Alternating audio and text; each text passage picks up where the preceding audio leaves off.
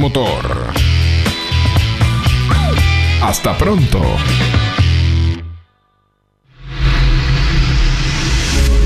Desde 9 de julio, Buenos Aires, Argentina. Transmite Forti FM en 106.9 MHz. Actuación en ACOM 6331. Categoría F. Canal 295. Titular Señor Juan Gabriel García. Forti FM. Repetidora en la localidad de Facundo Quiroga, Carlos María Naón y FM Contacto 96.9 de Dudinac. Forti 106.9 FM. Música, cultura y deportes.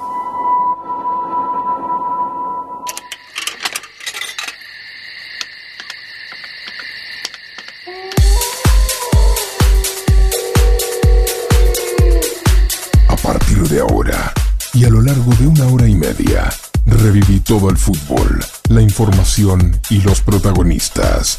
A partir de ahora, todo el equipo listo para hacer Atardecer Deportivo. Atardecer Deportivo. Atardecer Deportivo. En Forti 106.9 FM. El programa donde vive el fútbol. Atardecer Deportivo. El programa donde vive el fútbol.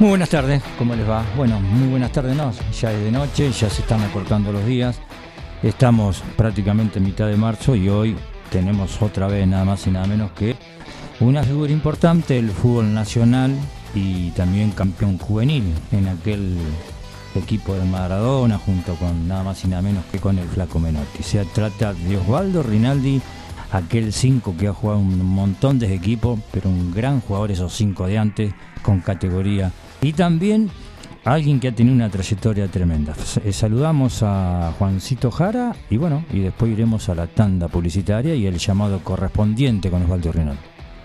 ¿Cómo andan, Mazola? Bienvenidos, bienvenidos. Aquí estamos. Ahí estamos, ahí arranca.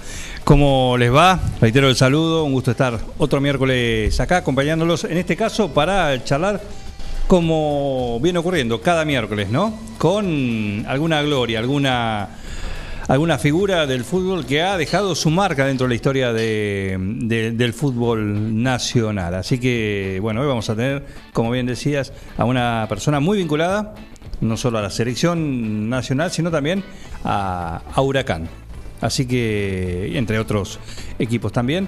Pero bueno, vamos a charlar con él en minutos más acá en el especial de Atardecer Deportivo. 51 7609, el teléfono para comunicarnos a través del WhatsApp 517609. Estamos en Forti eh, 40 FM en la, a través de la web, en nuestra el portal de la radio www.forti40fm.com.ar. Ahí nos pueden seguir donde quiera que estés. Saludamos y le damos la bienvenida también, como siempre, ¿no? A las localidades, a Quiroga, a Naón y a Dudiñac, que ahí estamos cada uno con, con la embajada que tenemos en cada una de ellas en esto que es atardecer deportivo. Hoy no viene nadie más, Mazola. Hoy, está- hoy es todo nuestro, ¿eh? Hoy eh, nosotros dos eh, están todos complicados con, con el día y bueno, eh, nos arreglaremos con entre nosotros y bueno, con la capacidad que tenemos, ¿eh? así que solo no voy a estar. Pero por supuesto, y nosotros no vamos a estar solos porque están todos ahí del otro lado escuchando Sí, seguro, y esperando seguro, este atardecer, este especial de atardecer deportivo de los miércoles, que tiene el auspicio de las siguientes empresas.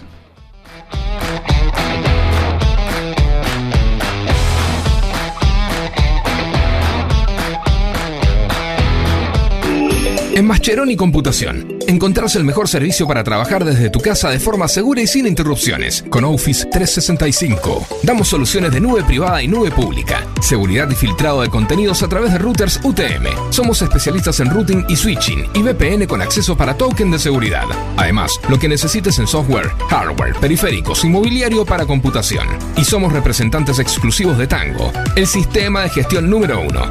Pasa por nuestro local en Cardenal Pironio 1278 y seguinos en redes sociales. Mascheroni Computación, tu referente en tecnología. Estudio Contable Parada Martí, Lagos 1241, teléfono 42 35 47, email estudio arroba paradamarti.com.ar. Pizzería Francesco, la posta de lo bueno. Empanadas, sándwich, tartas, tortillas y la mejor variedad de pizzas. Abierto de martes a domingo con envíos a domicilio 52 18 10. Pizzería Francesco, la posta de lo bueno. Almacén y roticería que parezca estancia, abierto y comidas todo el día. Minutas, platos elaborados, toda la variedad de bebidas y super promos diarias. Delivery 2317-515-873. Avenida Agustín Álvarez 1112, Casi Salta. Almacén y roticería que parezca estancia. Todo listo para comer.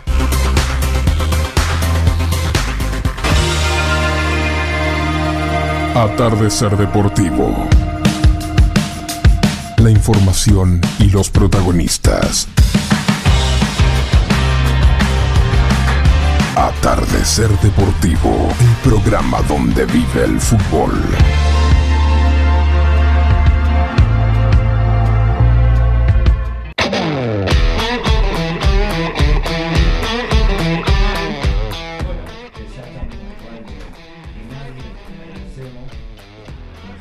Su amabilidad durante todos estos días que hemos podido charlar con él. Un gusto, un placer para Tercer Deportivo, para la ciudad, para la radio.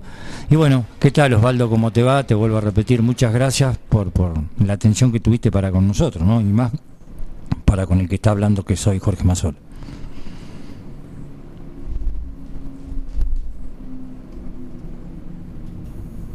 A ver, sí, a ver.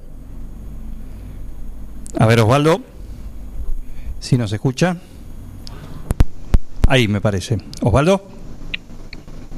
Hola. Sí, Osvaldo. Sí, ahí lo, ahí lo tenemos.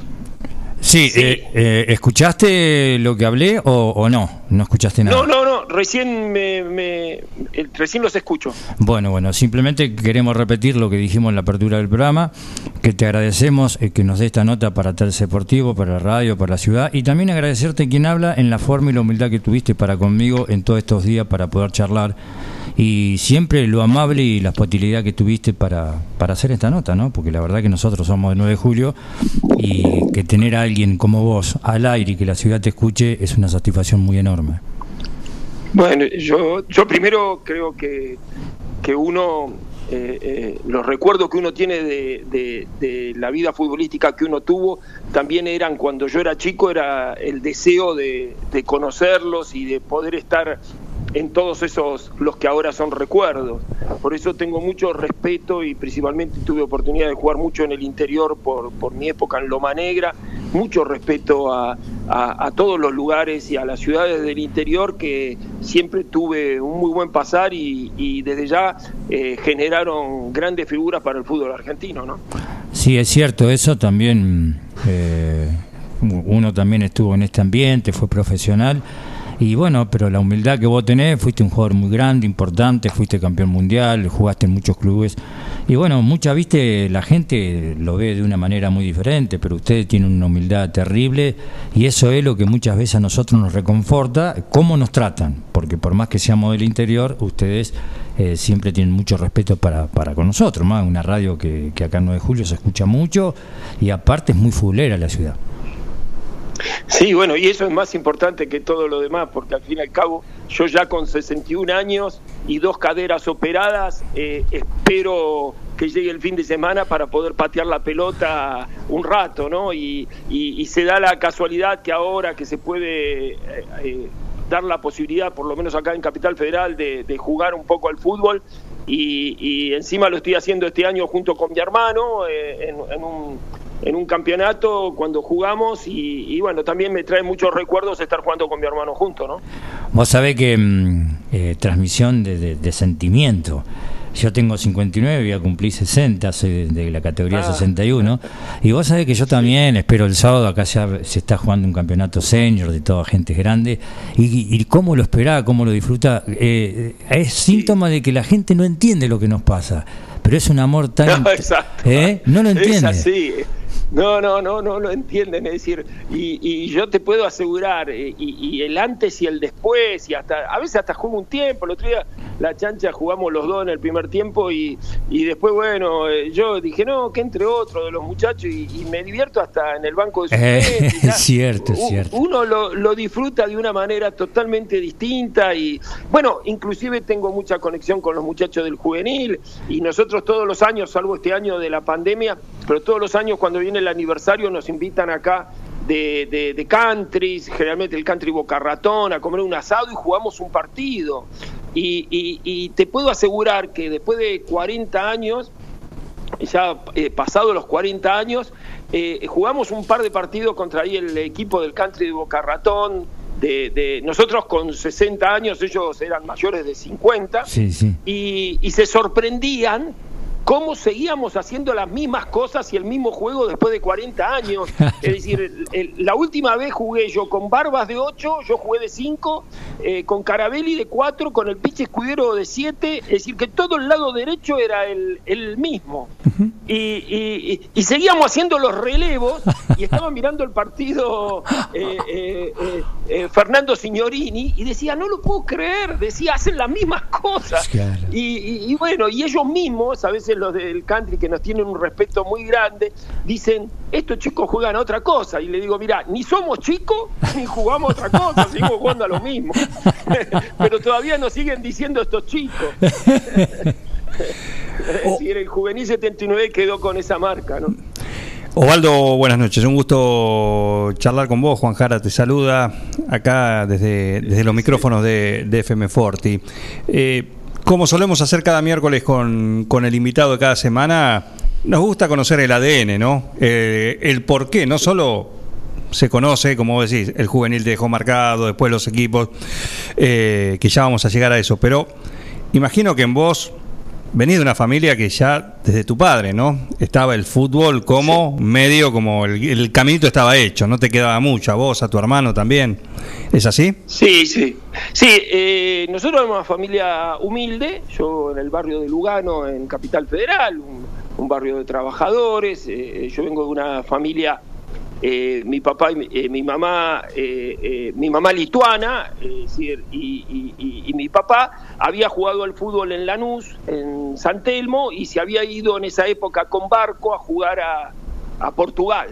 la ida y la vuelta fueron en barco, así que imagínate que en esa época no era que te ibas y te salvabas, era, era, ir a la aventura y, jugó allá en el Atlético de Lisboa y jugó en el Guimaraes.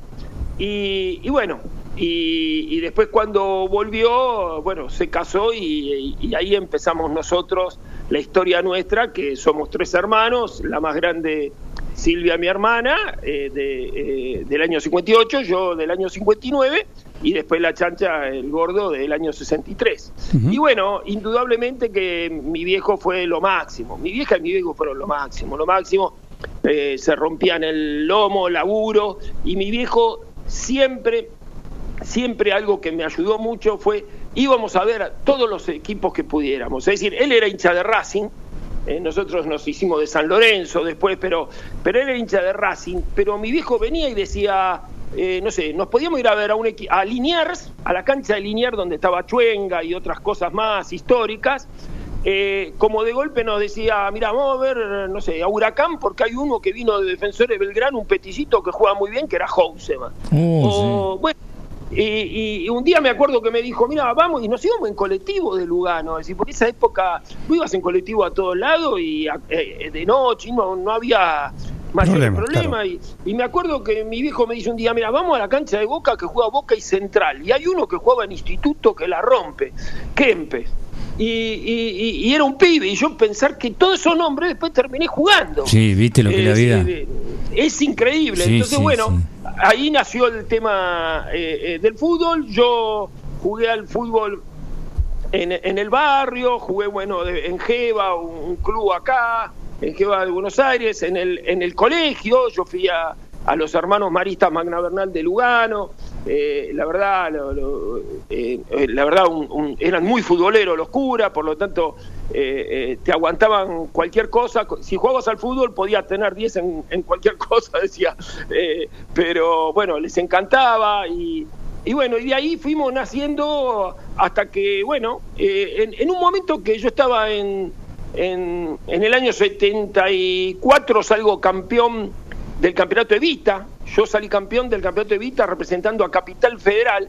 Y la final de Capital Federal, con un equipo que se llamaba Santa Magdalena, que la ganamos y la dieron por televisión en el año 74, la final, ¿saben dónde se juega? En la cancha del gasómetro de San Lorenzo. No, Así que fue, Sí. fue algo como que ya estaba estipulado que el lugar mío iba a ser ese. Entonces, eh, bueno, eh, después fui al a Embalse de Río Tercero y, y fue el famoso año que eh, en la categoría, yo como era 59 estaban los cadetes y en la 60 estaban los cebollitas de Diego. Claro. Eh, y después, con tiempo, esa final la juego contra Santa Fe y vemos en el alargue. Y después, con el tiempo, eh, nos saludamos y había jugado Bausa para Santa Fe y yo estaba jugando para. Eh, eh, en el año 74. Bueno, así fue hasta que uno llegó a las inferiores de San Lorenzo y ahí empieza toda la, la- etapa, eh, digamos, que dentro del fútbol profesional. Y bueno, también mi hermano en el momento que yo fui empezó en la prenovena, yo entré en edad, en edad ya de sexta división. Realmente, si me preguntás por qué, por qué fui a, a- a probarme así, fue para divertirme, porque me habían llamado de River, me habían llamado de Ferro años anteriores y, y viste cómo era esa época. Mi viejo y mi vieja era anda a estudiar, no, Sí, no sí, hagas sí. estupideces. Y bueno, ya yo estaba adelantado un año en el colegio, así que el año que empecé el fútbol en el 76 estaba en quinto año, ya más o menos la sabés un poquitito manejar. Y, y bueno, ahí empecé en sexta división, en sexta ya jugué en tercera, en los famosos partidos que daban por televisión en tercera. Y, y bueno, ya quinta también jugué en tercera y en cuarta ya debuté en primera en, en- el año 78, es decir, debuté en marzo del 78 y después tuve la suerte de vivir todo lo del seleccionado 78 porque fui sparring de la selección 78. Ajá, claro. Eh, en esa época éramos muy pocos, éramos tres o cuatro los que éramos sparring. Nosotros, previo al Mundial y durante el Mundial, yo me tenía que ir a José Cepaz, me llevaban de la AFA y, y yo me quedaba ahí afuera y cuando Menotti le faltaba a alguien en el medio, eh, que se había lesionado, pasaba algo, inclusive entre partido y partido cuando ellos hacían fútbol, yo tenía que ir ahí, entonces eso me daba me daba un- una posibilidad Sí. de, de- de meterme, es decir, marcaba a Kempes o a Valencia, es Claro. decir, eh, era una cosa, ya eh, eh, es como tener, eh, dar una tesis antes de empezar la, la primaria, digamos. Era, era una cosa espectacular, así que toda esa vivencia me fue metiendo mucho en, en, en todo este maravilloso mundo que es el fútbol. ¿Y ya ahí te empezaste a acomodar en el- la mitad del campo? ¿O eso fue alguien que te dijo, vos venís a jugar acá mejor? bueno, esa es una muy buena pregunta porque yo jugaba en el colegio de delantero y, y viste que lo de siempre querés ser delantero, que yo, yo jugaba de delantero y en el club jugaba también más o menos. y cuando me fui a probar, era muy desorganizada las pruebas y encima faltaba una semana para empezar el campeonato. Entonces yo decía, oh, hay un montón de chicos y no va a pasar nada. Entonces, en determinado momento uno dijo, bueno, alguno es cinco, porque justo faltaba un cinco Claro. para, para la le- prueba. Y yo dije, sí, si jugaba de nueve, jugaba de cinco, jugaba- yo jugaba de todos lados. Y me metí de cinco. Y anduve, se ve que anduve bien porque no solo quedé, sino que el sábado salí de titular eh, eh, para la división que, que estaba en sexta división y, bueno, y después no paré más. Bueno, se me dieron las cosas, por eso eh, a veces es... Lo único que me pasaba en esa época que yo estaba jugando en sexta división y mi hermano estaba en la en la novena, creo, sí, el gordo creo que estaba en la novena y me enteraba que a cada rato lo expulsaban. Lo único que me acuerdo de esa época es el día de hoy que todavía le decía. eh, eh, El otro día me, me confesó que una vez tuvo un récord Sí. con la chancha, lo expulsaron. En, en la división inferior el mismo día de San Lorenzo se fue a jugar un partido con el colegio, lo expulsaron y se fue a- al club a Jeva y lo expulsaron. El, el mismo día lo... Tres veces. Una cosa increíble. ¿Cómo? Es récord de récord. Me, me dijo, nunca te lo digo porque te ibas a enojar. Me dijo, y el otro día me lo contó.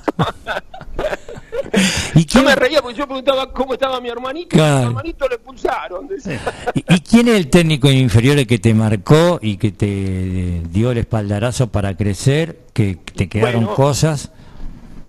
El- eh, yo cuando llegué había un técnico nuevo, que por eso tuve también la suerte de que él venía con nuevas ideas, que se llamaba Oscar Montes.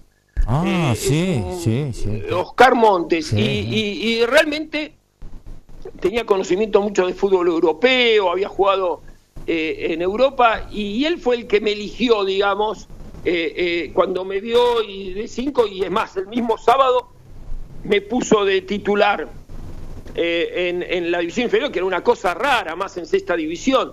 Y bueno, y de ahí no, no, no paré más. Después, bueno, después yo tuve eh, eh, muy buenos técnicos. El que me hace debutar en primera es Roberto Resquín, una persona maravillosa. Fue en San Lorenzo, yo debuto en marzo de 1978. Yo tenía 18 años. Y al poco tiempo lo echan y ahí viene un gran maestro que para mí, eh, que es don Adolfo Pedernera. Y tengo, tengo una anécdota con don Adolfo porque... eh, eh, ustedes párenme porque a No, veces no, no, no, no, no, no, por favor. me dicen, Pero no, adelante, no, no, por favor. dale, dale. Si vos sos el pero entrevistado. tengo una tengo una anécdota porque don Adolfo Pedernera, para la gente que, que recuerde, un gran maestro, bueno, eh, él me agarra y cuando agarra el equipo, yo ya estaba viniendo de las inferiores, entonces estaba jugando en primera. Y había otro muchacho muy buen jugador que después se rompió la rodilla y no pudo jugar más, Dagorret, que era del interior, un año más grande que yo. Éramos los dos pibes que estábamos en primera. Y vino don Adolfo, nos encerró en, en, el- en un vestuario que estaba vacío ahí en el gasómetro y nos dice, eh, chicos, miren, eh, yo para mí tienen que volver ustedes a las inferiores porque en la primera va a haber un montón de despelote, pero yo quiero que lo decidan ustedes. Si ustedes se quedan acá, puede ser que jueguen, puede ser que no jueguen, se la van a tener que bancar, pero si no, vuelvan a las inferiores, están tranquilos, ustedes todavía tienen tiempo, así que decidanlo.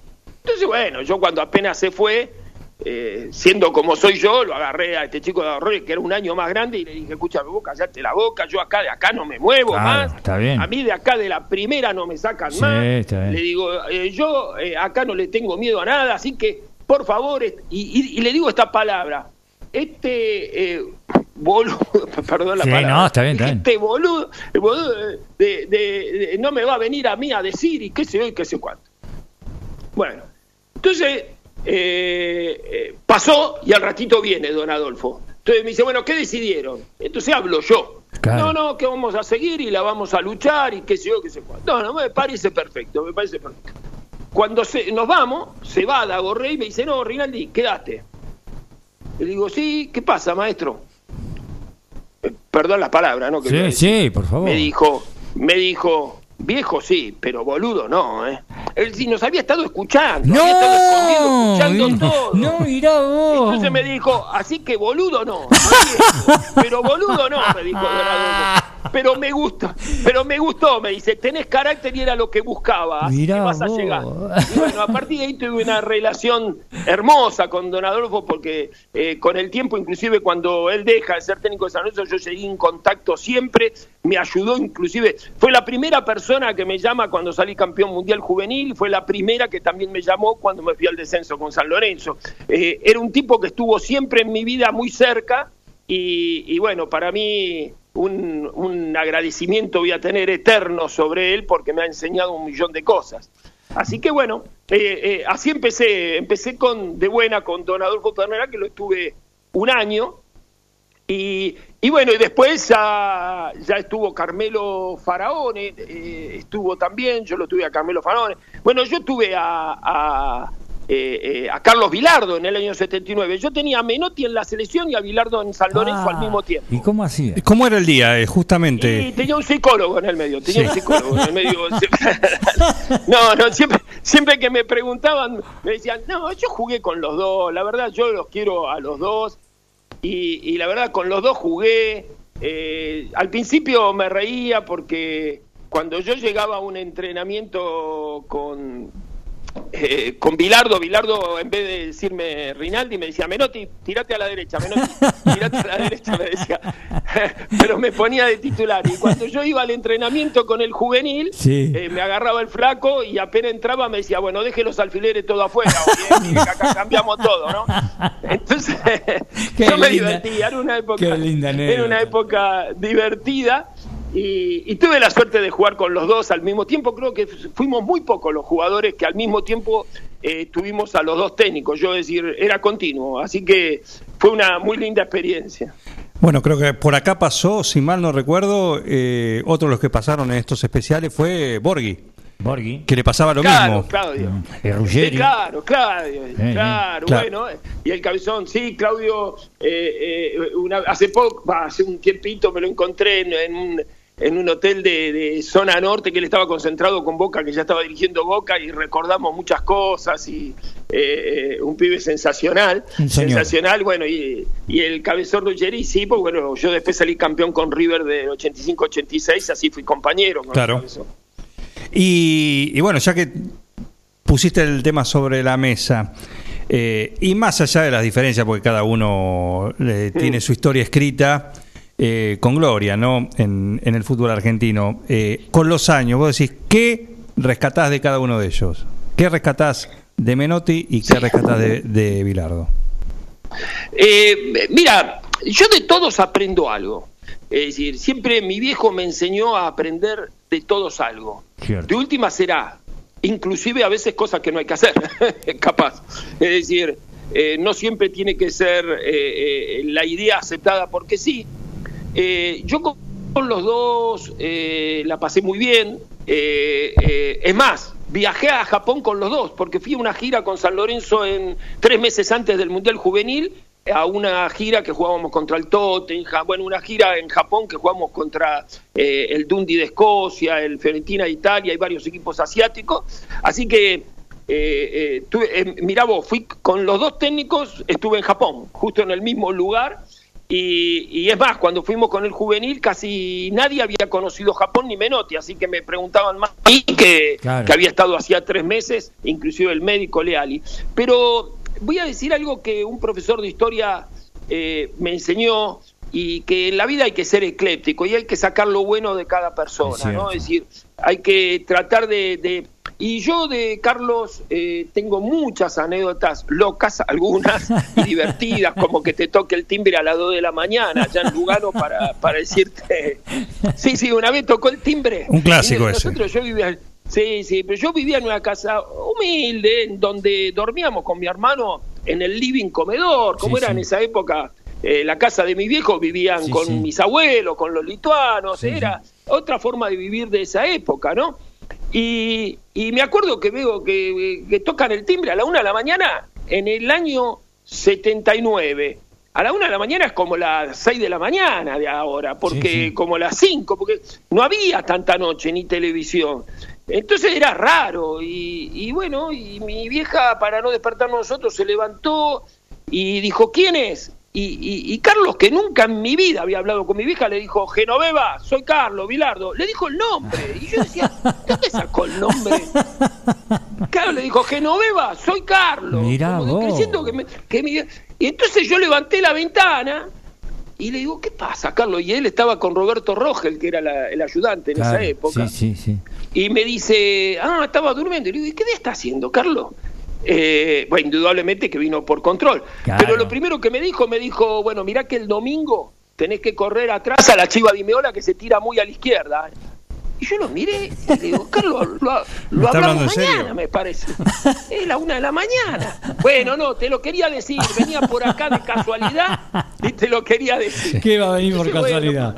No. era, era, era ese, Carlos. Y, pero hay una cosa que vos cuando me preguntaste qué tomás de lo bueno, Bueno, que Carlos si hacía eso es porque se preocupaba por vos, porque te quería. Sí, sí, de es decir, si él, si él estaba atrás tuyo es porque te quería. Lógicamente que entender al flaco Menotti es mucho más fácil. Entonces, eh, eh, César era un tipo que, que mucho más cariñoso, inclusive ahora cuando nos juntamos con él a comer con los chicos del juvenil, eh, es decir, tenemos una, una relación ya él con nosotros de abuelo, Claro, de sí, sí, sí. padre, eh, eh, porque para él fuimos uno de los equipos que más lo interpretó.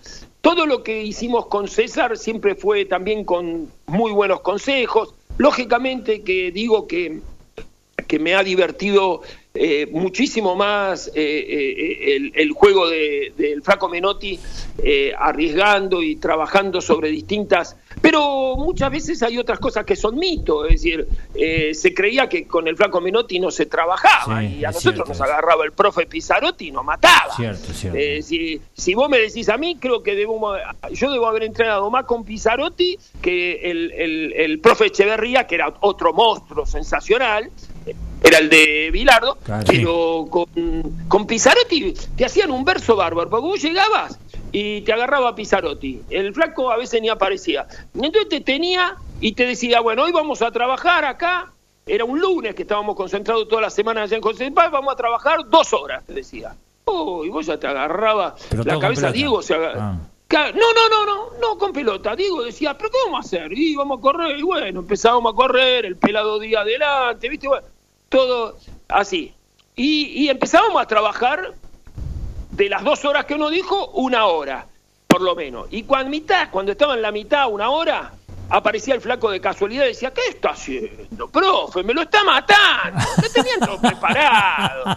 Claro, tenía- sí. Y te agarraba el flaco y te hacía hacer fútbol dos horas y media más. Terminabas trabajando mucho más y, y sentiste como que él te vino a salvar de... Claro, sí, sí, sí. Mirá, bueno. Entonces era también todo un trabajo psicológico que, que demostraba después que, que uno motivado de una determinada manera resistía muchísimo. Claro, ¿no? claro. Estamos eh, dialogando con Osvaldo Rinaldi en este especial de Atardecer Deportivo. Y Osvaldo, contanos cómo era ese San Lorenzo, el primer San Lorenzo que llegaste a primera, ¿no? Me refiero. Sí, sí, sí. Yo debuto en primera entrando en el segundo tiempo de un partido en el año 78, a- un miércoles a la noche, San Lorenzo River con el River del Beto Alonso, Marchetti, en la época que. River hacía de local en la cancha de Huracán porque tenía la de River que estaban armando para el Mundial. Claro. Y, y todo el estadio era gritar Alonso, Alonso, Alonso para que vaya a la selección en esa época, Claro. que el flaco todavía no lo había nunca citado. Y, y bueno, eh, debutó esa noche, que ga- gana River 2 a 0 con un gol de Marchetti y otro del Beto Alonso. Y, bueno, me tocaron dos debuts terribles, porque eh, terminó ese partido que la verdad, bueno, estaban contentos como yo había jugado había entrado en el segundo tiempo. El domingo salí de titular contra el Boca campeón de América eh, eh, en el gasómetro. En esa época, ese partido que fue mi, mi debut en el gasómetro y de titular, que fue contra Boca, que era la, la época que Toto Lorenzo. era el partido que tra- eh, exacto, era la época que el partido que transmitían por televisión, que eso era importantísimo Sí. a, a la noche. Inclusive yo, yo durante mucho tiempo, y a ustedes se lo cuentan porque son de la misma época, yo contaba y lo cuento, digo, jugué el partido y después me invitaron por ser la figura en Canal 7 de ir a, a- al partido, a la, a la- a- ¿Cómo se hacía? canal. Sí, sí, sí, Claro. me acuerdo, sí. Claro, que era, porque en esa época era como, eh, como un premio si, si, si realmente aparecías como alguien que, que estaba ahí. Entonces, bueno, debuté ese partido contra un Boca extraordinario. Es el día de hoy, yo he, he jugado de grande por, por, porque vive, yo en una época alquilaba en el country mapuche con Marito Sanabria. Y, y- y me acuerdo Mario más grande que yo y ese día lo marqué y me dijo me decía qué fastidio que me hacías eh, me sacaste la pelota me acuerdo que ese día no solo que lo marqué sino que después al, el gordo Monzo le tiré un caño que ahí enfrente de la gente de San Lorenzo y, pasó años y el gordo Monzo creo que todavía se acordaba me decía el caño me tiraste me decía eh, un atrevido. Y yo jugaba en esa época, miren, lo que yo tuve, ese partido jugué, el 9 era el Lobo Fischer. Era la última etapa del Lobo Fischer en San Lorenzo, que hizo un gol. Ese día fue el famoso partido del 3 a 3 que empata Bordón de tiro libre en el último minuto.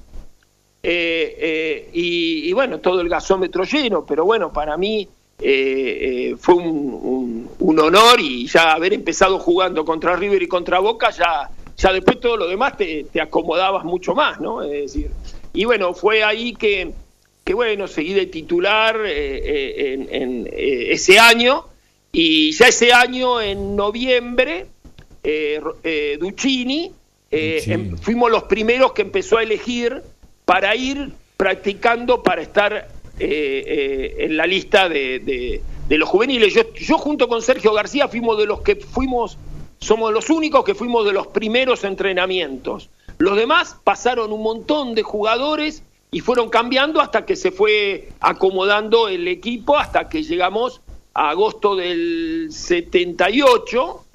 En agosto del 78, eh, cuando termina el Mundial de acá, Recién ahí es la famosa eh, encuentro que tuvimos en el gasómetro de Boedo, eh, titulares contra suplente, éramos como 40 que, que nos vio el flaco Menotti y ahí está el famoso dicho de Duccini que le dice, mira César, yo no sé si van a salir campeones, pero que van a jugar bien a la pelota, te lo dejo en tus manos y ahora, después ahí eligió el flaco, ¿no? De esos eh, veintipico fueron quedando en la medida de que el flaco iba diciendo, ¿no? César.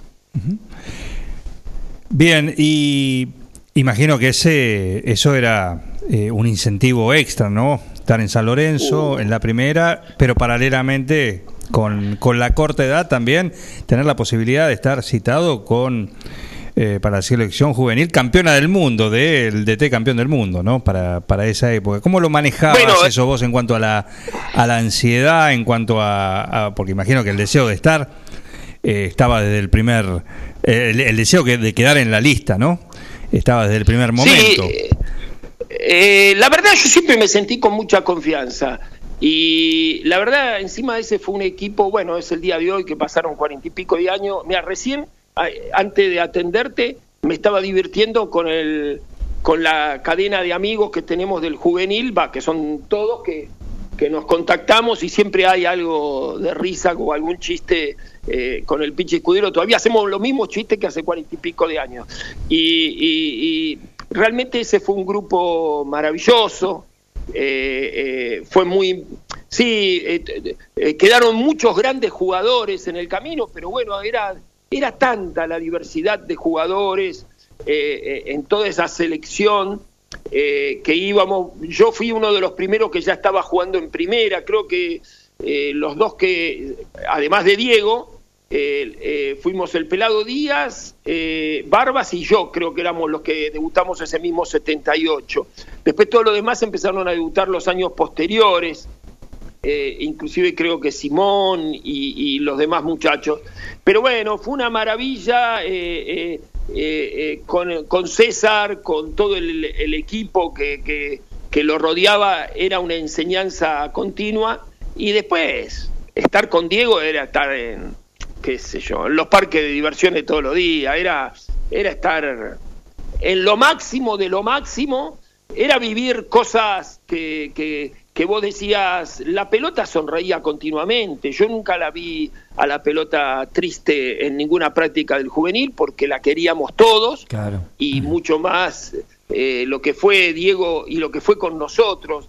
Eh, hace poco, después del fallecimiento de Diego, fuimos a, al cementerio eh, privado nos, nos, nos, permitieron ir, la verdad, Claudia y, y la familia eh, eh, que rodeaba, que rodea a Diego, es decir, y nosotros fuimos y, y, te puedo asegurar, estábamos con el pinche escudero, con Simón, Sergio García, Bachino, y estábamos al lado de, de, de, ahí donde está enterrado lo que para nosotros nunca se fue.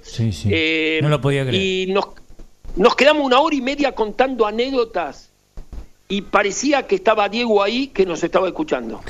Fue una cosa tan emotiva y la verdad en el cementerio fueron muy respetuosos con nosotros, nos dejaron solos eh, al lado de, la tumba y nos quedamos, te puedo asegurar, era una hora y media, pasaba el tiempo y seguíamos contando anécdotas de Diego y estando ahí. Y, llegó un momento que hasta creo que le estábamos hablando a él. Eh, para nosotros todo eso fue una cosa muy fuerte porque en el juvenil Diego nunca fue el, el jugador de hacer la diferencia. Para él siempre fue el más humilde. Con nosotros eh, te puedo asegurar, imagínense que Maradona lo deja fuera, el flaco Menotti del Mundial 78. lo deja a último momento en la lista. Mm. Y sin, sin nada, sin decir nada, vino y jugó en el juvenil que lo dirigía el mismo flaco Menotti. También otra locura, porque nunca hubo un campeón del mundo mayor técnico que arriesgara con un equipo juvenil. Sí, eso Tenía que ser una locura, tanto de Menotti como de, de Maradona. Y Diego era uno más. De Diego puedo tener millones de anécdotas de diversión en las concentraciones en José C. Paz, en todos los lugares donde estuvimos, eh, que siempre las recordamos entre los muchachos. Eh, pero bueno, eh, era con Diego vos levantarte a la mañana y jugar al fútbol con Diego, ya ir a desayunar Diego te agarraba un pan y, hacía jueguito. Es una cosa. no lo puede creer. un día, un día vino, un día, eh, yo me acuerdo que estábamos concentrados y, erró él un penal en cancha de Vélez con Argentino Junior. Creo que fue contra Vélez. Erró un penal.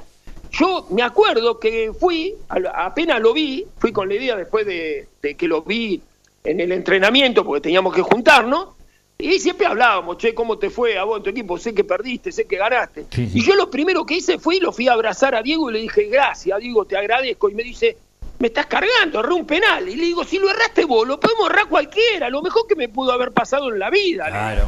Es decir, a partir de que vos lo erraste, me, me pusiste algo de humanidad, algo que sos humano, porque porque lo veíamos con la pelota y la pelota no se caía nunca. Una vez se pusieron a hacer, hacíamos ese jueguito de hacer una, dos, tres y el que se le caía se iba retirando. Y éramos como 20 del juvenil. Y andábamos bastante bien.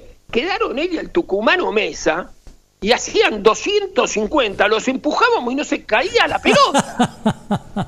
Era una cosa que decíamos, dale, no podemos jugar más, ya estamos aburridos. Es decir, era una cosa, bueno, en una época ahí cuando hacíamos el famoso loco, y, el Franco Menotti le decía a Poncini que empiece yendo al medio y, al profe Pizzarotti. Y bueno, te agarraba, agarraba ese equipo. Nosotros teníamos muy buen manejo de pelota todos y podías estar 45 minutos en el medio y no salía. No, salía, no, no, no, no, era, era re divertido, fue realmente una época de miles de anécdotas que siempre recordamos. ¿Cuál te gusta, cuál te gusta recordar, por ejemplo?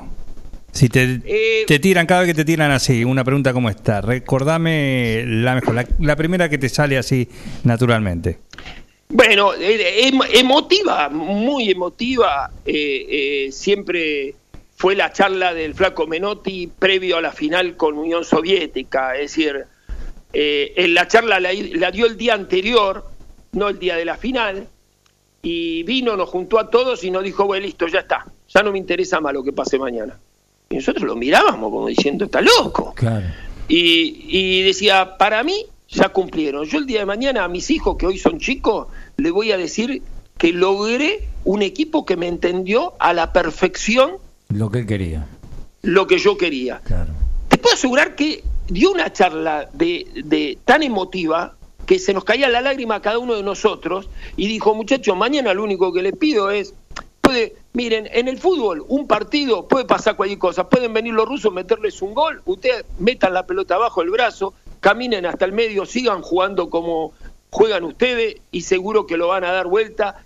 Parecía una, algo, porque después terminó sucediendo eso. Claro. Nos hacen el gol los rusos, nosotros tranquilos y seguimos jugando como siempre, es decir, eso nos quedó muy marcado a muchos, que, cuando hablamos recordamos esa famosa charla previa al, partido final del flaco que fue eh, realmente mucho más larga.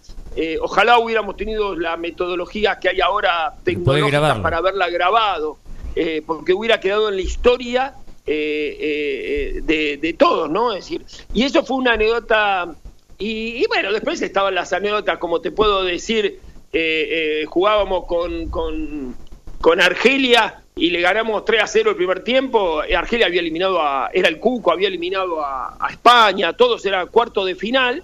Y entonces, ¿qué hace el flaco? En el segundo tiempo lo sacó a Diego. Mira, desde que lo sacó, le cambió la cara. Y yo, desde el momento que lo sacó, mi cabeza era, voy a correr a llegar a la ducha porque debe estar este sí, sí, sí, de la cabeza, porque ya lo conocíamos. No le gusta. Y dicho y hecho, no, dicho y hecho, ganamos 5 a 0, el equipo le sobraba y fue para cuidarlo.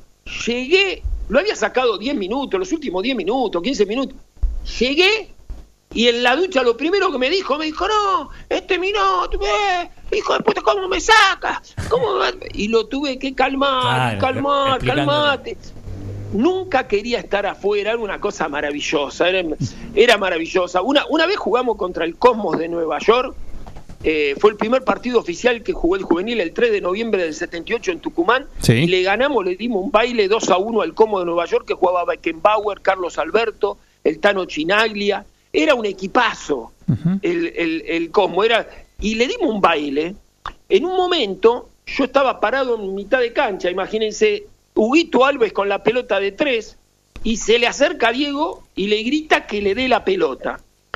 Y eh, eso fue segundos y nosotros vemos que se le iban a tirar de atrás Beckenbauer, todo, que lo estaban esperando. Y bueno, Huguito Alves tanto le gritó que hizo así, le pegó fuerte y se la tiró al pie. Y yo estaba en mitad de cancha mirando eso como diciendo, qué locura. Diego saltó con la pelota en el aire, la levantó mientras se le estaba tirando Chinaglia y Beckenbauer a los pies y sacó un taco en el aire y me pegó en el pecho, te puedo asegurar. Yo sorprendido, me pegó la pelota en el pecho y salí jugando para el otro lado, pero creo que cuando di el pase para el otro lado todavía estaba choqueado. ¿Cómo hizo este muchacho? ¿Cómo había hecho eso? La pelota en el pecho. Eh, es decir, Diego era magia continua, magia continua. Y otra cosa que es bueno contarla para los chicos, para los chicos, que los chicos creen que Maradona era todo eh, de nacer no, Diego se perfeccionaba. Diego era el que más entrenaba. Diego era el que se quedaba después de hora. Mira, una vez hay una anécdota muy linda para y yo la cuento cuando me piden charlas eh, eh, para los chicos o para los que están en inferiores. Eh, me acuerdo que, que viene un periodista alemán y japonés que vinieron a filmarlo a Diego para, como iba a ir al mundial, íbamos a ir al mundial juvenil, estábamos clasificados eh, en la concentración vinieron a filmarlo. Te había terminado la práctica y me preguntan a mí en muy buen español, me dice, discúlpame, ¿cuándo sale Maradona de la cancha? Porque ellos no podían entrar a la cancha, podían estar afuera de la línea. Entonces le digo, le digo, no, espera, espera, porque él se queda haciendo cosas. Bueno, bueno, yo me quedo ahí un rato elongando y Diego agarraba la pelota, la ponía en, en la ponía fuera del área, sin arquero, y pateaba ahí en José Cepaz y pateaba, pateaba, pateaba. Entonces de golpe la pelota iba, iba toda por arriba del travesaño. Entonces me agarra el periodista japonés en un buen español, el alemán lo mismo, me dice, este Maradona, no tiene arquero, no tiene barrera, no tiene nada, está pateando y no embocó una al arco. Y le digo, pero ¿usted sabe lo que está haciendo? Y me dice, no. Le digo, Diego no le está pegando al arco. Diego está calculando la comba de la pelota para que baje atrás del travesaño y pegue en el cartel que está abajo. y entonces me dicen, ¿en serio? Le digo, espere un cachito y va a ver lo que va a suceder. ¿Qué es lo que sucedió? Él hacía eso, más o menos 10 veces, después agarraba la pelota, la corría un metro para atrás, hacía entrar a cualquiera de los chicos que lo pudieran ayudar de barrera, ponía un arquero y la pateaba igual, pero como la había corrido un metro atrás, entraban todas y se colgaban en el ángulo. Claro, Él lo que hacía era calcular la curva. Claro, claro. Es decir, entonces esto que yo digo es puro entrenamiento de la cabeza. Es decir, ah. eh, eh, Diego no era solo su magia, era trabajar sobre su magia también. Sí, sí, sí. Y bueno, eh, realmente él se. Mira, yo una vez le dije, Diego, no te quede más después de entrenar. Y me dice, ¿por qué? Porque si vos te, te quedás una hora, yo me tengo que quedar hasta las seis de la mañana. Cualquiera de nosotros nos tenemos que quedar hasta las seis de la mañana, nos reíamos. Y le decíamos eso, le decíamos, basta, no te quedes entrenando, porque después nos van a matar a nosotros. eh, es decir, él se quedaba y te decía para perfeccionar un par de tiros. Y le gustaba patear la pelota y se perfeccionaba divirtiéndose. Era una cosa maravillosa, eh, haber convivido. Y después, bueno, nos hemos divertido en, en, en, peleas de, de, los de los que estábamos en el piso de abajo con los del piso de arriba, que era ahí en José Cepaz, que eran todo eh, un, lugar para concentrar y, Diego se prendía en todo, vos lo mojaba, vos hacías cualquier cosa, nunca se lo tomaba mal. Cuando él de golpe, eh, decir, yo siempre digo cuando me preguntan, eh, me dicen, eh, ¿cuándo fue una promesa? Digo, nunca fue una promesa, siempre fue una realidad, yo no lo vi nunca como promesa.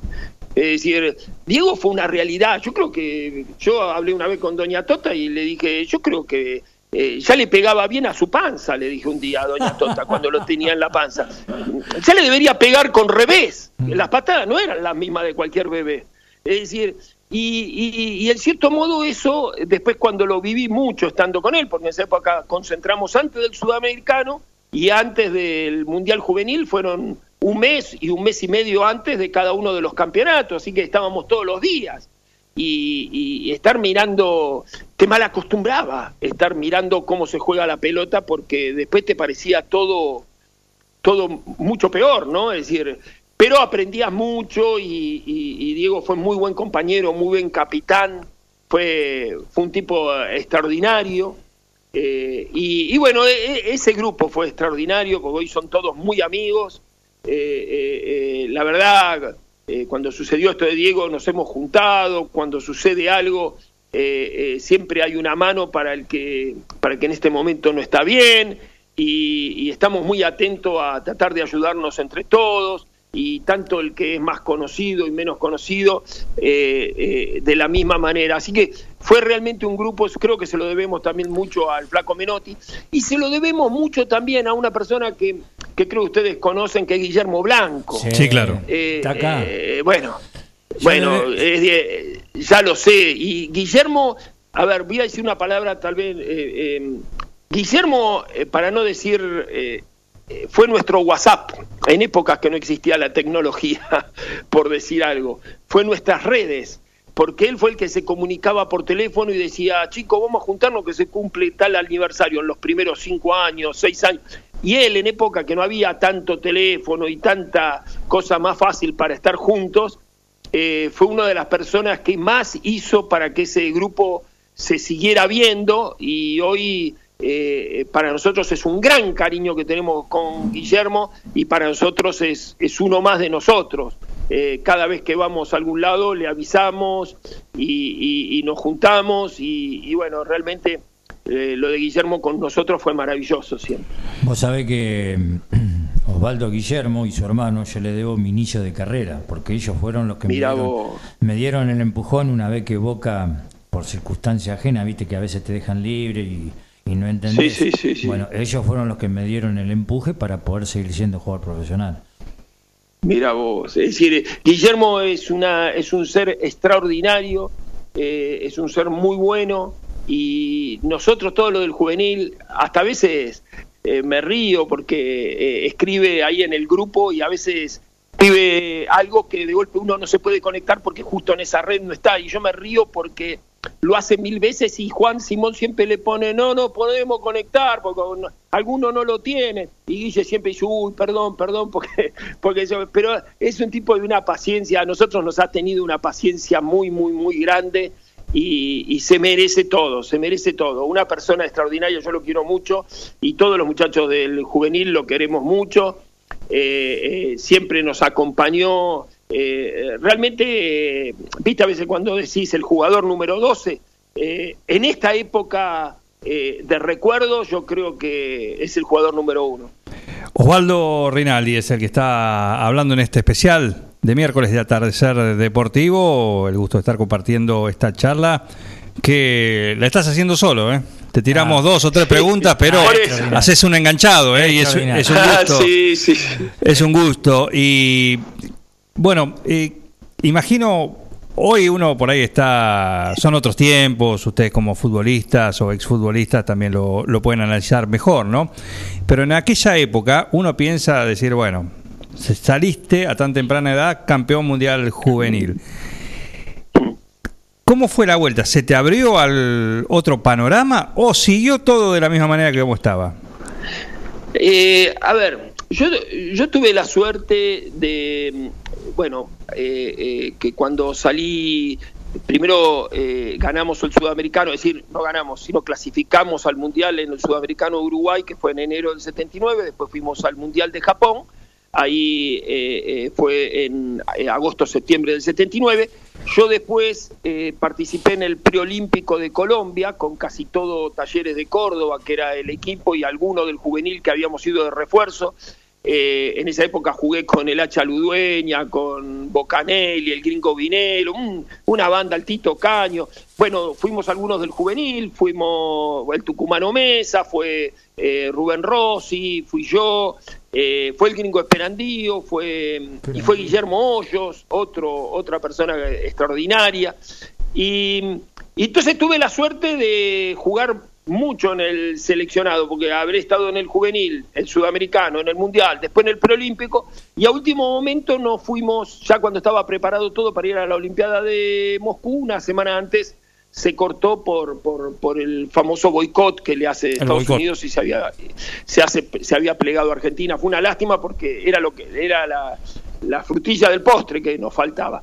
Así que tuve mucho, mucha suerte. Eh, después tuve algunas lesiones eh, que, que, me fueron eh, postergando. En, en, estuve un año operado del tobillo. Pero bueno, tuve la suerte de tener grandes técnicos, jugar en grandes equipos. Eh, después de San Lorenzo fui al famoso Loma Negra de la señora Fortabat, que hizo un equipo de, realmente eh, parecía que estábamos en Europa. Eh, y jugamos muchos campeonatos, ganamos muchos campeonatos regionales, locales, y después fuimos al Nacional dando un, perdimos las cuartos de final con Racing en, un par de partidos, uno que ganamos y otro que perdimos, y realmente eh, también ahí tuve una experiencias extraordinarias porque tuve técnicos como Rogelio Domínguez, eh, después lo tuve a eh, Roberto Saporiti, lo tuve a, a Baraca, lo tuve a, tuve unos técnicos extraordinarios, todos de manera excelente y, bueno, yo también después, eh, yo en San Lorenzo ya lo había tenido también al Toto Lorenzo. Eh, yo tuve la suerte de tener grandes técnicos, grandes técnicos. Después lo tuve al Bambino en River. Yo jugué en Racing, lo tuve a Pisuti en Racing, una época. Eh, yo me acuerdo, Pisuti siempre decía una frase que me dejó una enseñanza bárbara cuando nos hacían un gol y lo criticaban al arquero, que en esa época era la Pantera Rodríguez. decía para llegar al arco antes pasó por 10 jugadores que estaban adelante, así que la culpa lo tienen los 10 jugadores que estaban adelante, dice. Eh, y es verdad, eh, es decir, él defendía mucho a los arqueros que a veces eh, siempre le echan la culpa, pero antes si llegaron al arco es porque hay 10 de nosotros que hicieron las cosas que no eran como tenían que ser. Osvaldo. Vos eh, eh, estuviste en el cuadrangular en Tacita de Plata que jugó Boca, Loma Negra, Ignacia Grima de Jujuy y San Martín de Tucumán. Claro. Bueno, sí, en, el año 82. 82. Bueno, en ese equipo estaba yo jugando, que estaba que, después Loma Negra se llevó a Carlos María Sosa a, Exactamente, sí, sí, sí, En ese equipo que jugaba, que jugaba Varela, Lul, Rigio, eh, un equipazo, Firpo, había un equipazo. Y me acuerdo que tuvimos la suerte que en ese momento eh, habían ido todos ustedes. Y ahora que dijiste Loma Negra, me vino a la mente de, lo que acabamos de hablar. Sí, sí, eh, sí, sí, tengo una foto con, con eh, eh, eh, con Sosa, con Carlito, qué jugador, ¿eh? una zurda, una zurda, hacía lo que quería. Hacía una cosa que me divertía mucho, que hacía que le pegaba la pelota y que le iba a pegar y era, la hacía explotar contra el piso y quedaba en el lugar y vos te movías como que si te hubiera pateado en la cara. era una cosa, tenía una, una, habilidad, y tenía una calidad y un manejo de la pelota, un tipo extraordinario. Sí, yo jugué todo el año con él, bueno, ese lo manera, teníamos un equipazo, teníamos Mariusillo, eh, Magallanes, el, eh, eh, el, Negro Mazo, bueno, teníamos el, el, Pampa Orte. el Pampa Orte, no, teníamos un equipazo. Yo me acuerdo que yo debuto en un partido amistoso contra el eh, Rosario Central campeón del año anterior, es decir, yo fui en el 82 y Central creo que había salido del Nacional campeón en el 81 y le hicimos seis goles, le dimos un baile. Era un equipo para esta época. Ese equipo de Loma Negra, yo siempre le digo a la gente de la barría, el cual siempre estoy muy agradecida porque me trató siempre con maravilla y quiero mucho a la, a la gente de la barría.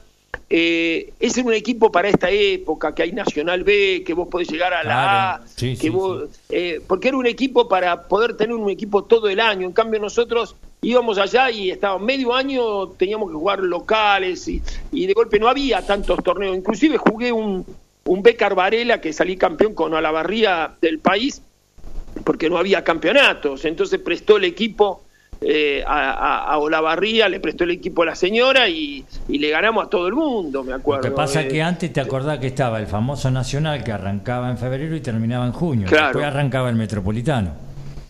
Claro, entonces nosotros teníamos que luchar todo un año, ganar el local, el regional, para recién después poder tener cuatro meses un nacional, eh, que era el, importante. Por eso eh, eh, era, y más en esa época, con un presupuesto realmente increíble, porque yo me acuerdo que cuando yo estaba en San Lorenzo, yo me quería quedar, San Lorenzo había a la B, y yo les ofrezco de quedarme, pero me dicen, mira, Osvaldo, por la plata que están dando por vos, por un por, por ir de préstamo, nosotros armamos casi un equipo nuevo. Entonces me dice, el, el, único que tenemos. Entonces, en un momento le digo, pero me van a terminar vendiendo. Y me dice, bueno, Boca, Boca, eh, Boca eh, me quería comprar, eh, que estaba, había estado Diego. Entonces, Diego siempre, yo cuando jugaba contra Diego con Boca me decía, venite acá, venite acá. Bueno, esa era una posibilidad, era otra posibilidad de estudiante que me quería también, que estaba Bilardo, independiente, me quería. Y de golpe, cuando hablo con el presidente de San Lorenzo, me dice, ¿podés ir a hablar con una gente nueva? Y le digo, ¿quiénes son? No, ya jugaron un campeonato, Loma Negra. Y yo dije, ¿Loma qué? Yo ni sabía que era Loma Negra. Y le dije, me acuerdo que le dije a los dirigentes, bueno, pero para hacerle una gauchada de, ir a hablar por una cuestión de respeto. De respeto, sí. Y de respeto, pero cuando fui allá, todos me decían que sí. Entonces no podía decirle que no. ¿Te sorprendió? Era, yo le decía, no, pero quiero esto, quiero una...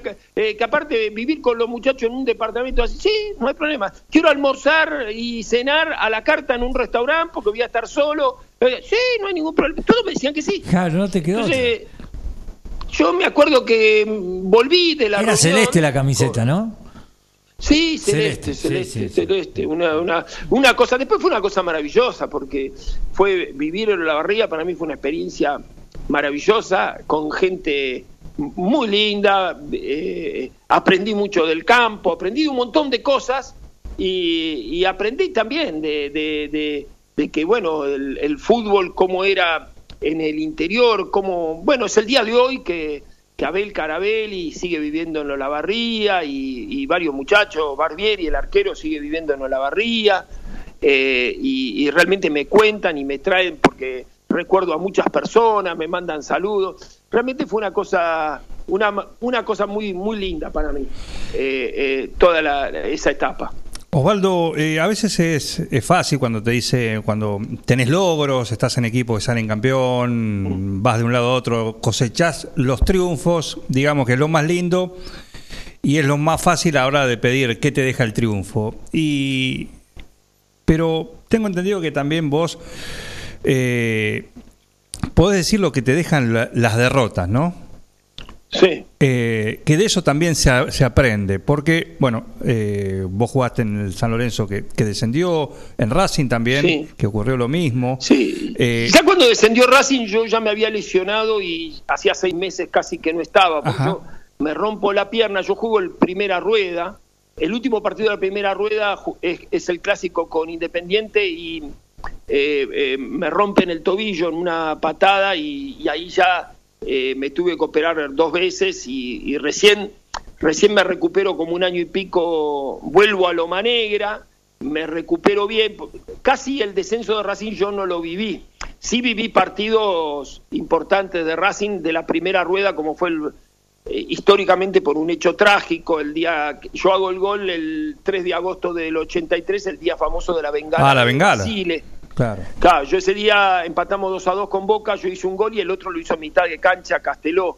Eh, y, y- pero lo que vos me decís es que yo siempre aprendí esto de mi viejo. Mi viejo era un sabio dentro de su brutalidad de un montón de cosas, como era en esa época que mi viejo tenía primaria y siempre un luchador de tres laburos. Yo, yo cuando tuve la oportunidad de jugar en primera, lo primero que hice fue y le dije, largado laburo porque te quiero acá en casa, eh, quería verlo más. Y, y una de las cosas que mi viejo siempre me enseñó es a no creérmela.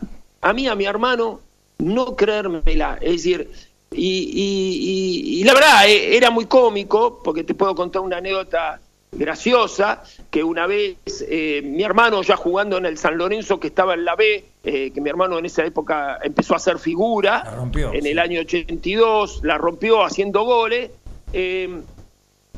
Estaba en la cancha de Vélez y había una persona abajo que caminaba y caminaba y caminaba y lo reputé a, a mi hermano en ese famoso equipo.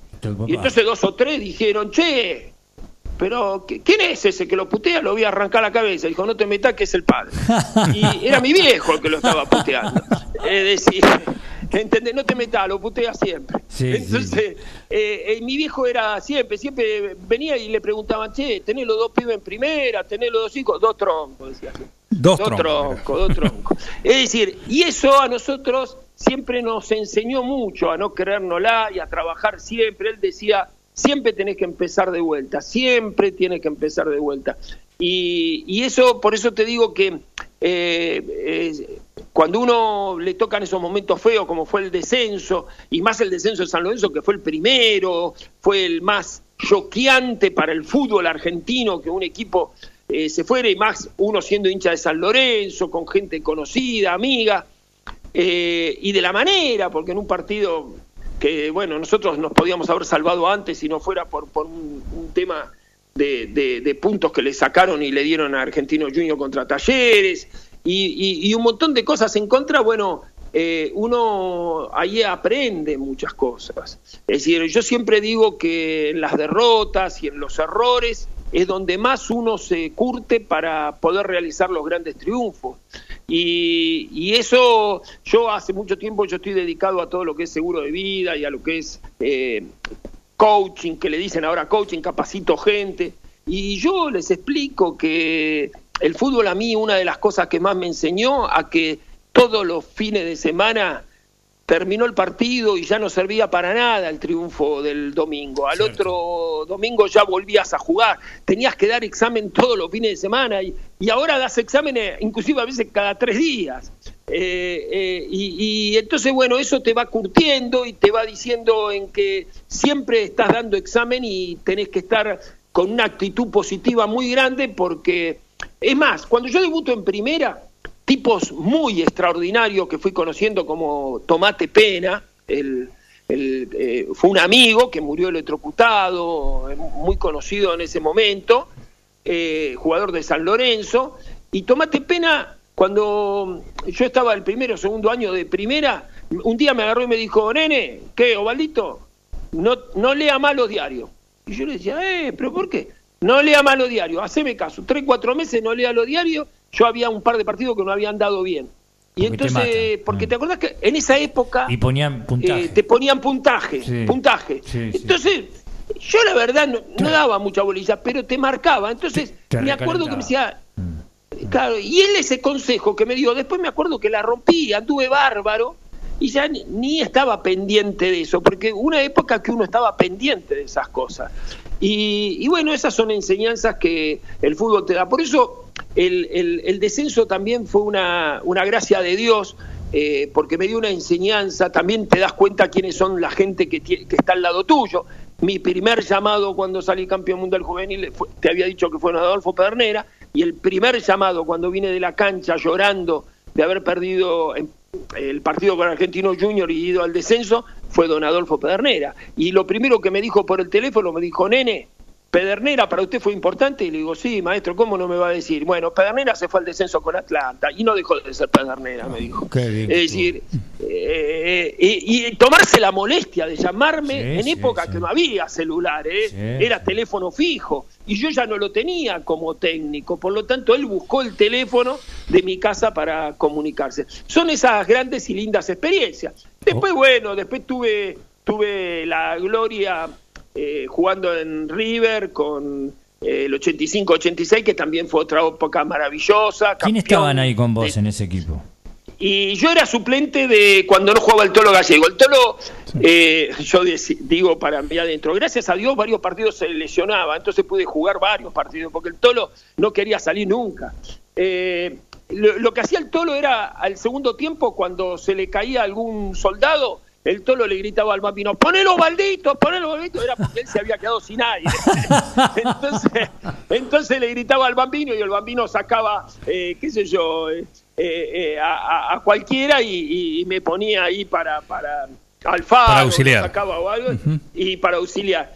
Y, bueno, y ahí fue maravilloso porque ganamos el campeonato, un campeonato que todavía se, se jugaba por dos puntos y sacamos como 11 puntos de ventaja, eh, un equipo donde jugaba, eh, eran dos equipos, eran dos equipos, porque teníamos eh, un partido de titulares contra suplentes, terminaba 5 a 4, 5 a 5, se juntaban 2.000 personas para ver una práctica. Ah. Era... Y vos imaginate que, a ver, para decirte algo, el arquero titular era Pumpido y el suplente era Goico. El, cuatro titular era Gordillo y el cuatro suplente era Saporiti. Es decir, el 3 titular era eh, Alejandro Montenegro y el 3 suplente era López Turitich. Y después, así te puedo decir, el mediocampo de los suplentes eh, jugaba Gorosito, yo de 5 y el Beto Alonso entre los suplentes. Porque el titular, porque el titular jugaba eh, Enrique, el Tolo Gallego, Morresi y, y Francesco y adelante. Entonces, eran dos equipos, era una cosa... Ni hablar atrás, ¿no? Ruggeri, Gutiérrez. Eh, bueno, Ruggeri, Gutiérrez. Yo te puedo contar una anécdota. Una vez estábamos jugando titular contra suplente y eran partido a muerte, porque encima, para los suplentes, generalmente en los equipos normales, claro, los suplentes en los equipos normales no tienen peso, pero acá ah. eran todas figuras. Entonces, lo pobre al bambino lo ponían en una situación porque le gritaba al Beto Alonso, cobra bien. Pues generalmente los técnicos quieren que ganen los titulares porque para que después jueguen el domingo y estén bien. Pero acá no se podía, porque el Beto te quería ganar. Entonces el Beto te venía y te decía, mirá, vamos a ganarle. Y, vamos, y le ganábamos a veces. Entonces y el bambino quería cobrar en contra y el Beto lo reputeaba. Y, era que te reputeaba el Beto, no era que te reputeaba cualquiera. Entonces yo me reía y un día, un día estamos jugando ahí en la cancha de River y siempre estaban entrenando los pibes de las inferiores por ahí y entonces se lesiona eh, la araña Muchastegui de los titulares. Entonces Alzamendi, que estaba de 7, tiene que pasar para los titulares eh, eh, a reemplazar a la araña. Y entonces tenía que entrar uno de siete. Y yo como cuando estaba concentrado con River iba a ver las inferiores de River, como me gustaba ver los partidos, y seguía más o menos a los que jugaban bien. Estaba canigia. Yo le digo, le digo al Beto, le digo, decile al nano Arián que te. Porque el nano le dice al bambino, mándame uno para jugar ahí, de siete. Y entonces le digo, pedile el rubio, pedile el rubio. le decía yo a, al Beto Alonso, decile el rubio. Y claro, el nano que quería que ganen los titulares, igual que el bambino, le mandaba un mediocampista, te mandaba un cualquiera para que jugara de delantero. Y, el Beto le decía, no, no, no, no, mándame el rubiecito, mándame el rubiecito. Y claro, eh, eh, nadie lo conocía, pero yo sí porque lo había visto en inferior. Digo, Beto, tirale todas las pelotas, le decía, tirale todas que le ganamos. Vos no sabés, le dio un baile al negro Montenegro y a Ruggeri, que en un momento el cabezón Ruggeri paró la pelota y le dijo, Nano, sacalo porque te lo mato, el cabezón Ruggeri. Es decir, mirá lo que era Canilla en esa época, los pasaba como agua, era, era una maravilla, era una maravilla, y encima tiraba el centro bien para atrás y el Beto hacía todos los goles, así que listo, ya está, estábamos todos contentos. Un lujo ese, ese grupo, ¿no? ese grupo fue una cosa maravillosa, una, una cosa maravillosa. Yo la verdad, eh, River, eh, fue una, una cosa maravillosa poder haber estado ahí campeón, Eh, River es un club que la verdad aprecio mucho, siempre me ha tratado muy bien.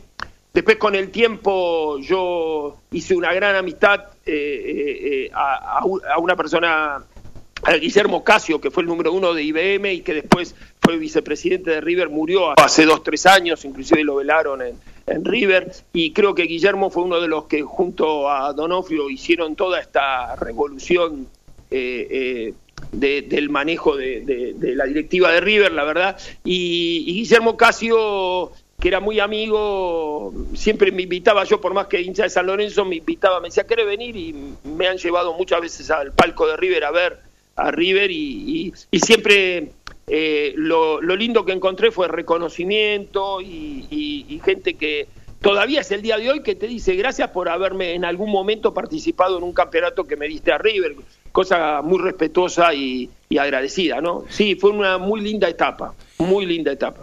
Osvaldo, nos quedan 10, 15 minutos, un poquito menos, pero queremos aprovechar también eh, una pregunta también, un clásico que le hacemos a cada uno, ¿no? Después de contar por lo que pasaron, lo que lograron, las historias, las buenas, las malas, las no tanto, llega el momento de, colgar los botines, ¿no? Algunos lo sorprende con una lesión, algunos es sorpresivo, otros ya lo van, el cuerpo mismo se lo va se lo va advirtiendo, la mayoría cuenta que eh, eh, se le van las ganas, ¿sí? Le pesa ir a entrenar. ¿Cuál fue tu caso? En mi caso fue una mezcla de lesión y la verdad que, porque yo, yo me retiro muy joven, me retiro a los 30 años, 29, 30 años. Joven.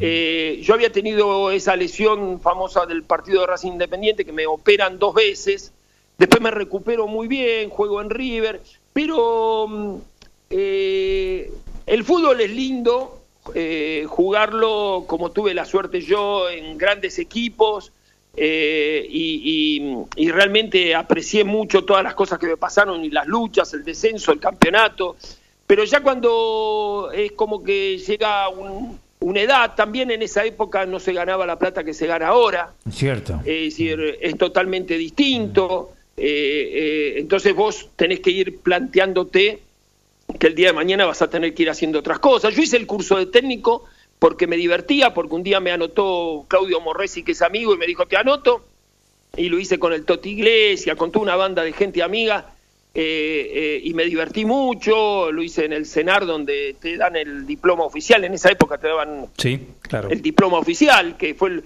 fui de los últimos que tuve la oportunidad de hacer en el CENAR, porque ahora después fueron todos cursos más privados, y, y, realmente, eh, bueno, eh, eh, yo ya estando en el fútbol me fui planteando qué hacer.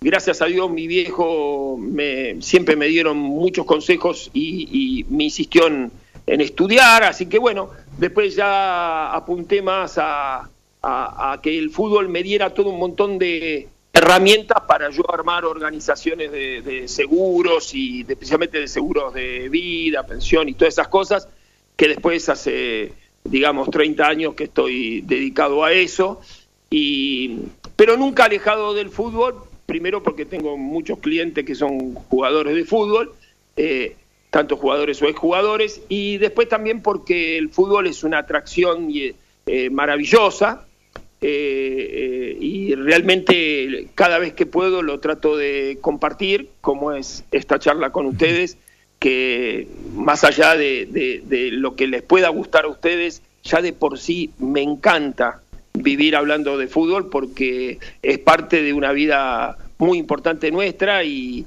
yo creo que en estas épocas de COVID, en épocas de nuevas normalidades, épocas que hay que buscar a la gente que saque fuerza de todos lados, yo creo que al que le gusta el fútbol, al que está cerca de una televisión y puede ver un partido y se puede entusiasmar con algo pequeño, yo siempre le digo a veces con muchachos que hoy son figuras y uno tiene la oportunidad de conocerlos, yo siempre le agarro y le digo, ustedes no se pueden imaginar a veces eh, todo eso, la alegría que, que da y resulta eh, a la gente que, bueno, que eh, todos tienen un jugador de fútbol en su memoria, ¿no? Es decir, yo dije un día acá, este país, en la cédula tendría que estar de qué equipo son, ¿no?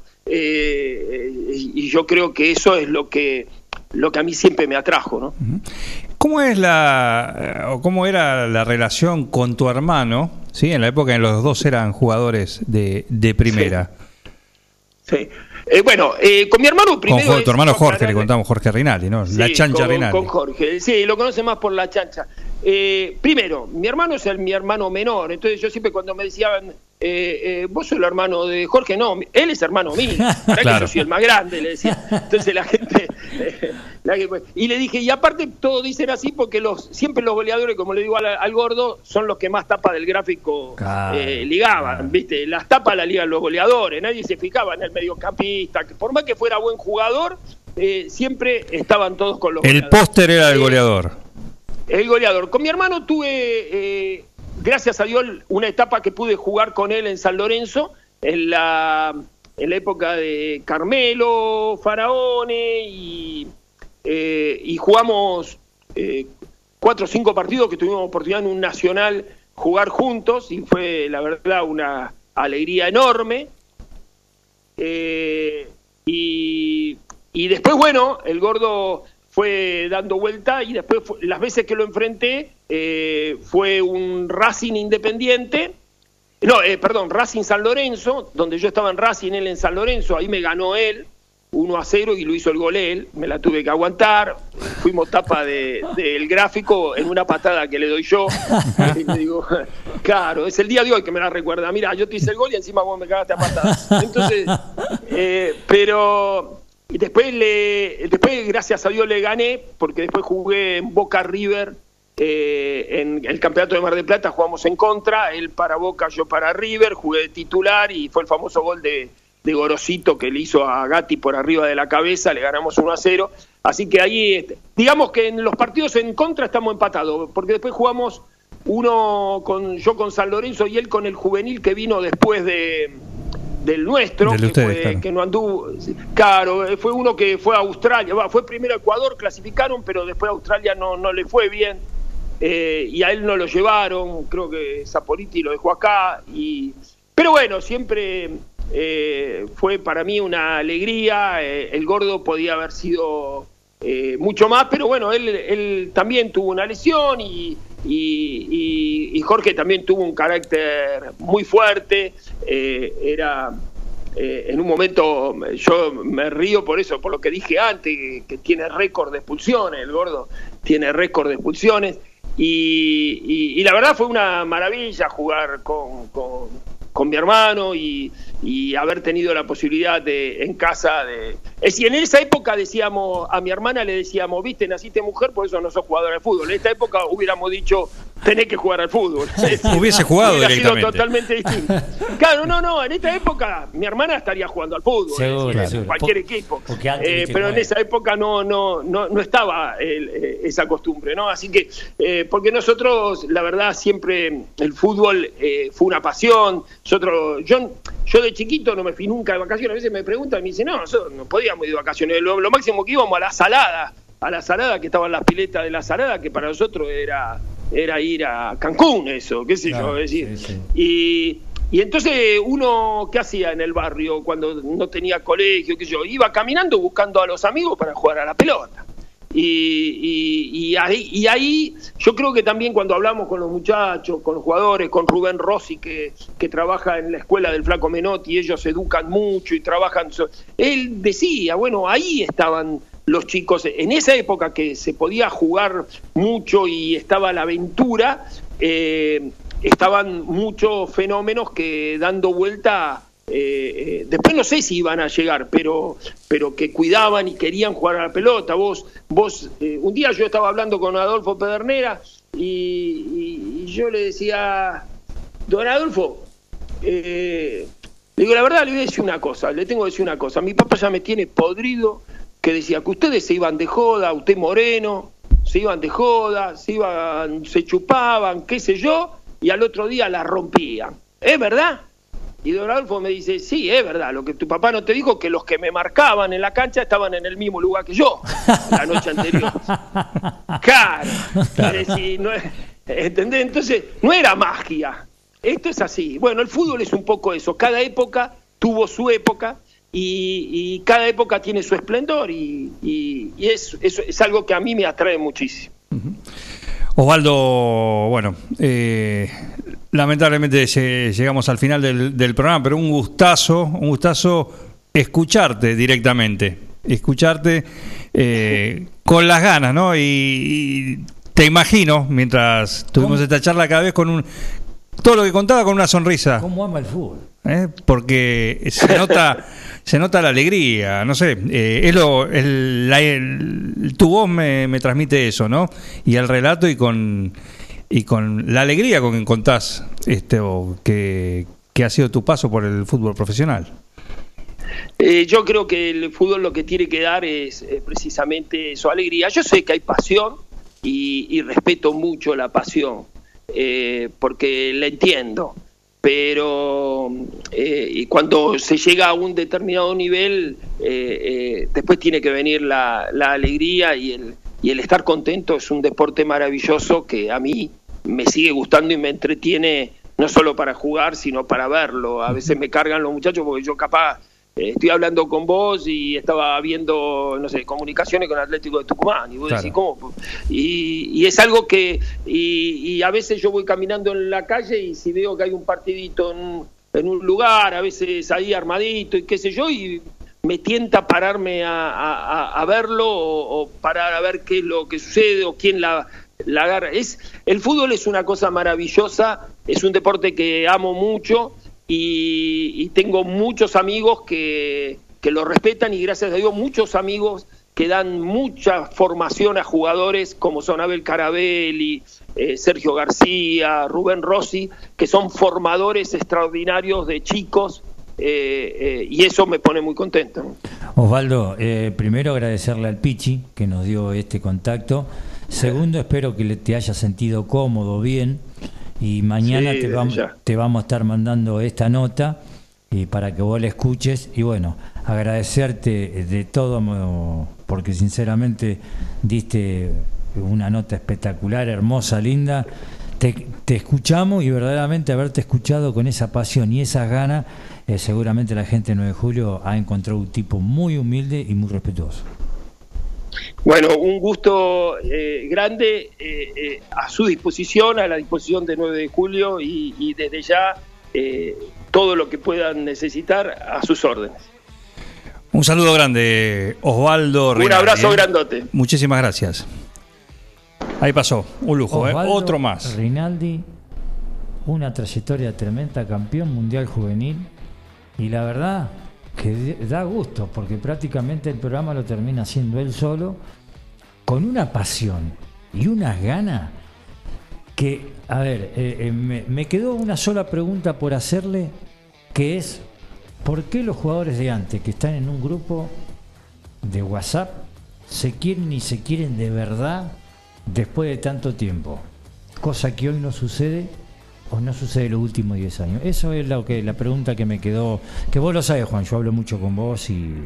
Para la próxima. Para la próxima. Para la próxima. ¿eh?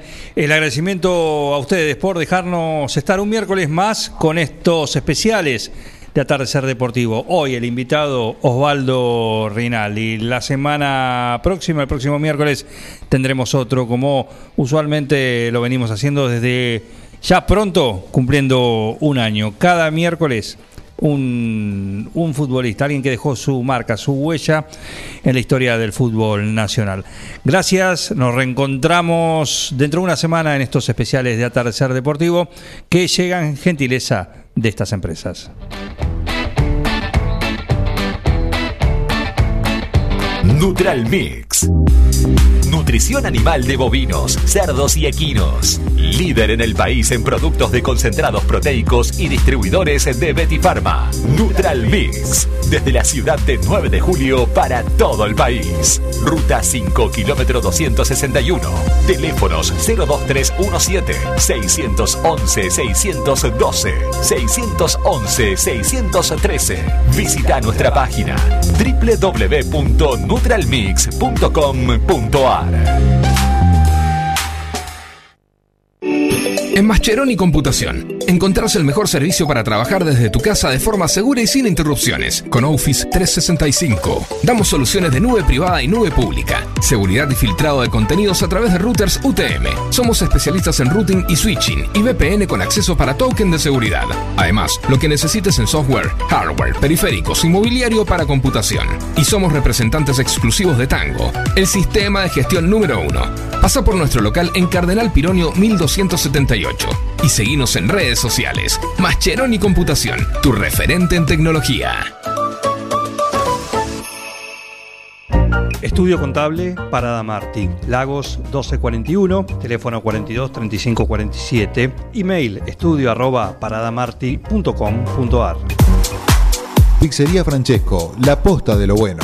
Empanadas, sándwich, tartas, tortillas y la mejor variedad de pizzas. Abierto de martes a domingo con envíos a domicilio 52 18 10. Pizzería Francesco, la posta de lo bueno. Almacén y roticería que parezca estancia. Abierto y comidas todo el día. Minutas, platos elaborados, toda la variedad de bebidas y super promos diarias. Delivery 2317-515-873.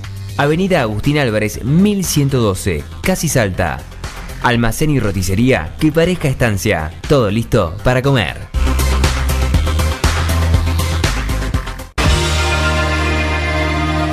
Atardecer Deportivo.